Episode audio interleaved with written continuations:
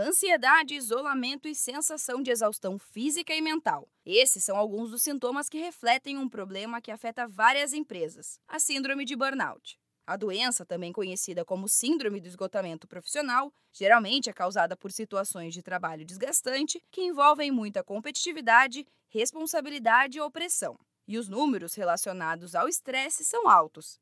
72% dos brasileiros sofrem com essa situação. Desse total, 32% já estão em nível burnout, conforme os dados da International Stress Management Association. Mas algumas práticas simples podem evitar esse tipo de doença nas empresas. Vamos conferi-las? Conversar com a equipe e manter-se aberto ao diálogo é o primeiro passo para identificar qualquer indício de esgotamento ou estresse nos profissionais. Vanessa de Lima e Silva, que é consultora do Sebrae São Paulo, explica que esse processo ajuda a compreender as demandas dos funcionários. De pedir para os funcionários é, escreverem as atividades que eles fazem no dia a dia. Pode parecer uma coisa simples, a forma como o funcionário escreve, você já consegue identificar se ele está sobrecarregado ou não. E analisar e depois ter um bate-papo com esse colaborador, né? É, além também de uma gestão mais próxima do colaborador, porque muitas vezes você só fica na. A gente passa mais tempo no trabalho do que em casa. E muitas vezes você não conhece seu funcionário, né? Então essa proximidade também é fundamental para que ele também possa se abrir nesse bate-papo.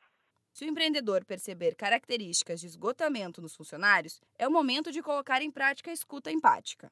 A consultora ressalta que é fundamental oferecer apoio para quem passa por essa situação tratar isso com naturalidade, ter uma conversa franca, mostrar que a empresa está ali que está ali para apoiar. Então, às vezes, eu acho que é essa a solução, mas eu tenho que perguntar para ele, né, que forma a empresa também poderia ajudar, né? Mas às vezes ele sabe, né, ou simplesmente o fato de você ouvir ele já é um, um avanço, porque a gente carece também hoje em dia de ser ouvido, né? As pessoas não ouvem mais as outras, né? A série Saúde e Bem-Estar do Sebrae traz informações e dicas para ajudar a prevenir doenças comuns no ambiente de trabalho. Todas as cartilhas estão disponíveis no site sebrae.com.br. E você também pode falar com os consultores do Sebrae para receber orientações sobre gestão de pessoas.